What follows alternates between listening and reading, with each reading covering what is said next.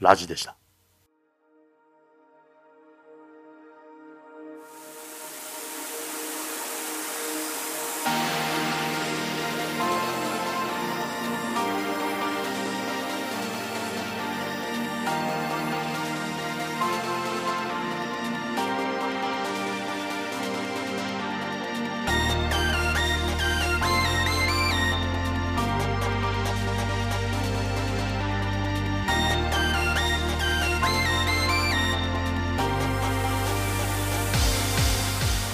この番組はテーブルトーク RPG のためのラジオで聞くシナリオ素材集です。シナリオのネタにお困りの方、GM をやってみたいけれどシナリオが作れるか不安な方、何か役に立つお話ができるかもしれません。聞き流すぐらいの気楽なお気持ちでお聞きください。ラジデシナ第1回 Welcome to Inferno タンガーコヒとポラブルがお送りいたします。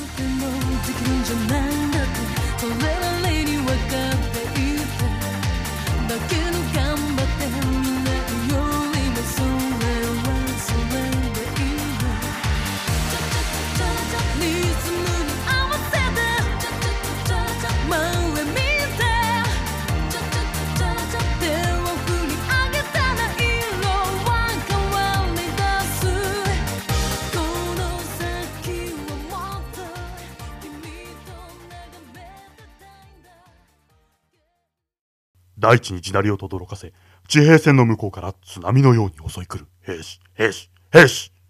雨のように降り注ぐや耳をつんざく銃声、鈍く炸裂する火炎の魔法。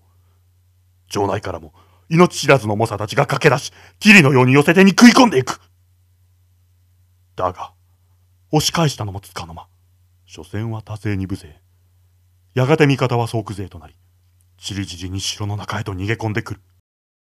門を閉ざせ守りを固めよ7日、いや5日持てば、必ず援軍は来ようぞしかし、必死の主戦も虚しく、3日目にして城門は破られる。なだれ込んでくる敵、放たれる炎。もはや、これまでか。君の主は、天を仰いで力なくつぶやく。我が身は惜しくない。だが、だが姫だけは、我が娘だけは何とか救ってやりたい。頼む。お主が姫を守り、敵中を突破して逃げ延びさせてやってくれアルディオン、ここは戦場。君は千人の敵を突破し、姫を守り抜くことができるか。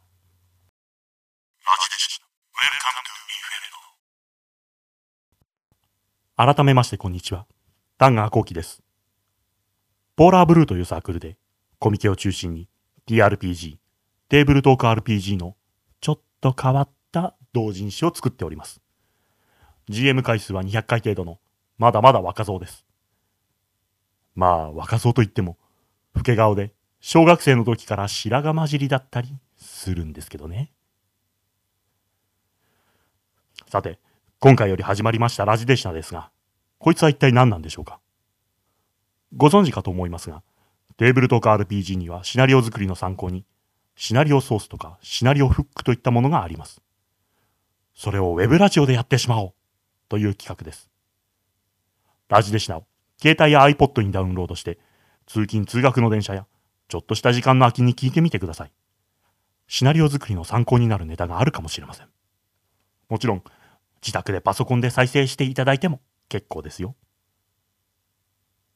なお、ラジデシナでは、シナリオソース、フックだけでなく、ちょっとしたシナリオのネタから、あとデータを出せば完成というシナリオまで、様々な形を取り扱いたいと思っております。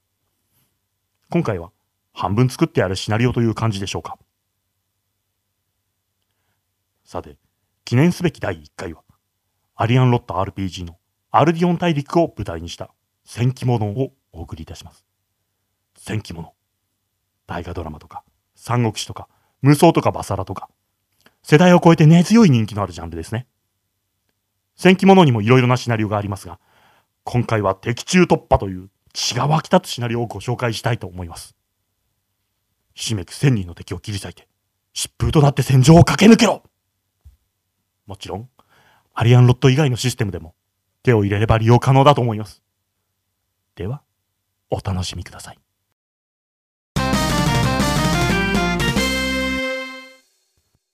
今回のシナリオでは、敵がひしめくマップを突破し、脱出地点までたどり着くことが目的となります。脱出地点にはボスが待ち構えていますので、そのボスを撃破すると脱出達成です。西洋の城には秘密の抜け道がつきものだそうですが、PC の所属している国はとても小さく、領主の居城も城というよりは砦という雰囲気です。抜け道なんて便利なものはありません。ですから、PC は門から敵を蹴散らして脱出しないといけません。幸い、裏門方向の敵が少ないようなので、裏門から脱出していただきましょう。今回のシナリオでは、縦40マス、横25マスぐらいの広い地図に、エネミー、つまり敵を100体ぐらいわっさりと並べましょう。突破してもらうのは、そう、敵が100体ひしめくマップです。100体ですよ、100体。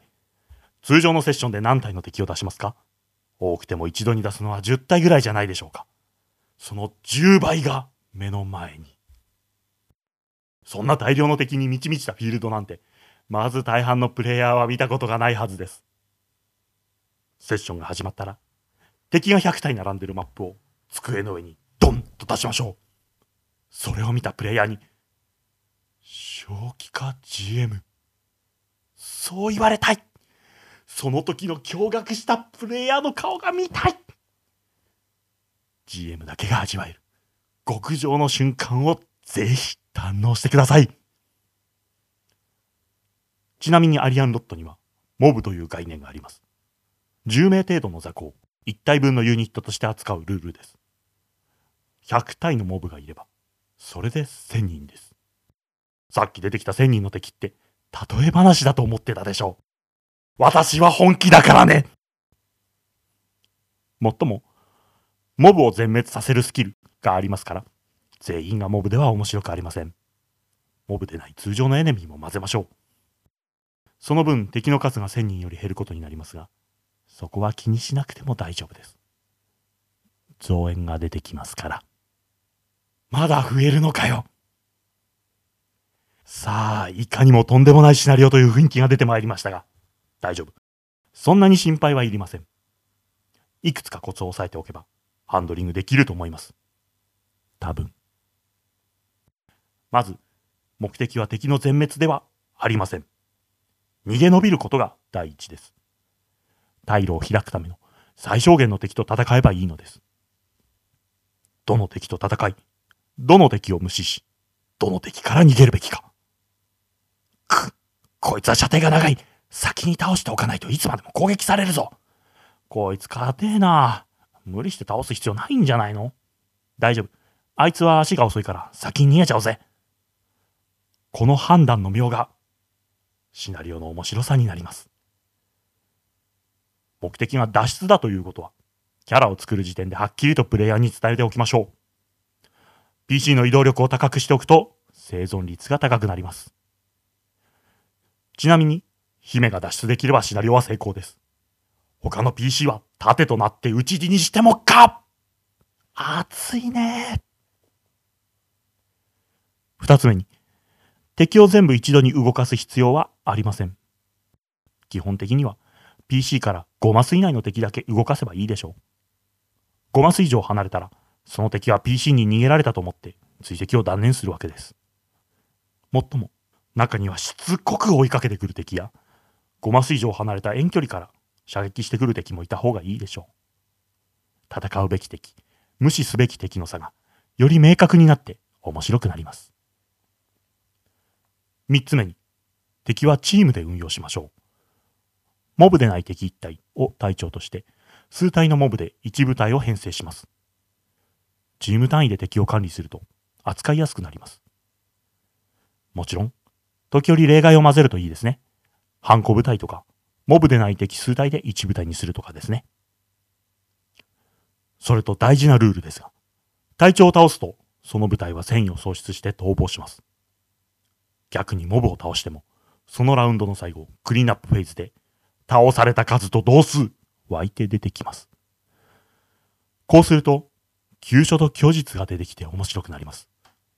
つまりプレイヤーは体調から狙いたくなるでしょうが、中には体調だけやたら硬かったり、ダメージを受けた分攻撃力が上がるレイジのスキル使いがいたりすると、ね。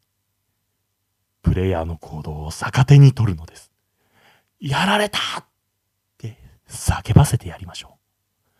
もちろん、事前にプレイヤーがそれを察知して見切ったそういうのも楽しいですよ。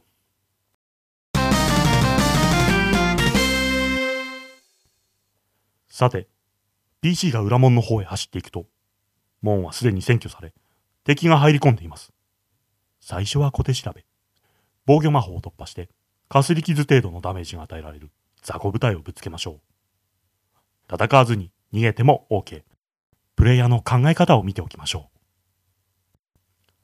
その後裏門に到達すると、犬みたいな顔をした二人組が、門の跳ね橋を占拠し、封鎖しています。俺たちが三国にその名を轟かすアブル兄弟よ。でも、PC は誰も知りません。は？誰あんた？と言うと、苔にしやがって、勝手に怒り狂います。ブル兄弟の封鎖は、行動力の対決に勝つと突破できます。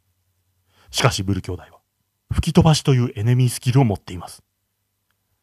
突破しようと近づいた PC をポコン元の位置まで吹き飛ばします。もし足の速い人がみんな封鎖を突破してしまうと、足の遅い人ばかり吹き飛ばされて逃走できなくなってしまいます。下手をすると無限ループ。さあ、どう突破しますか？ぐずぐずしてると周りの敵が集まってきちゃいますよ。ちなみにブル兄弟は PC 全員に逃げられるとしつこくしつこく追いかけてきます。プレイヤーに少しばかりうんざりしてもらいましょう。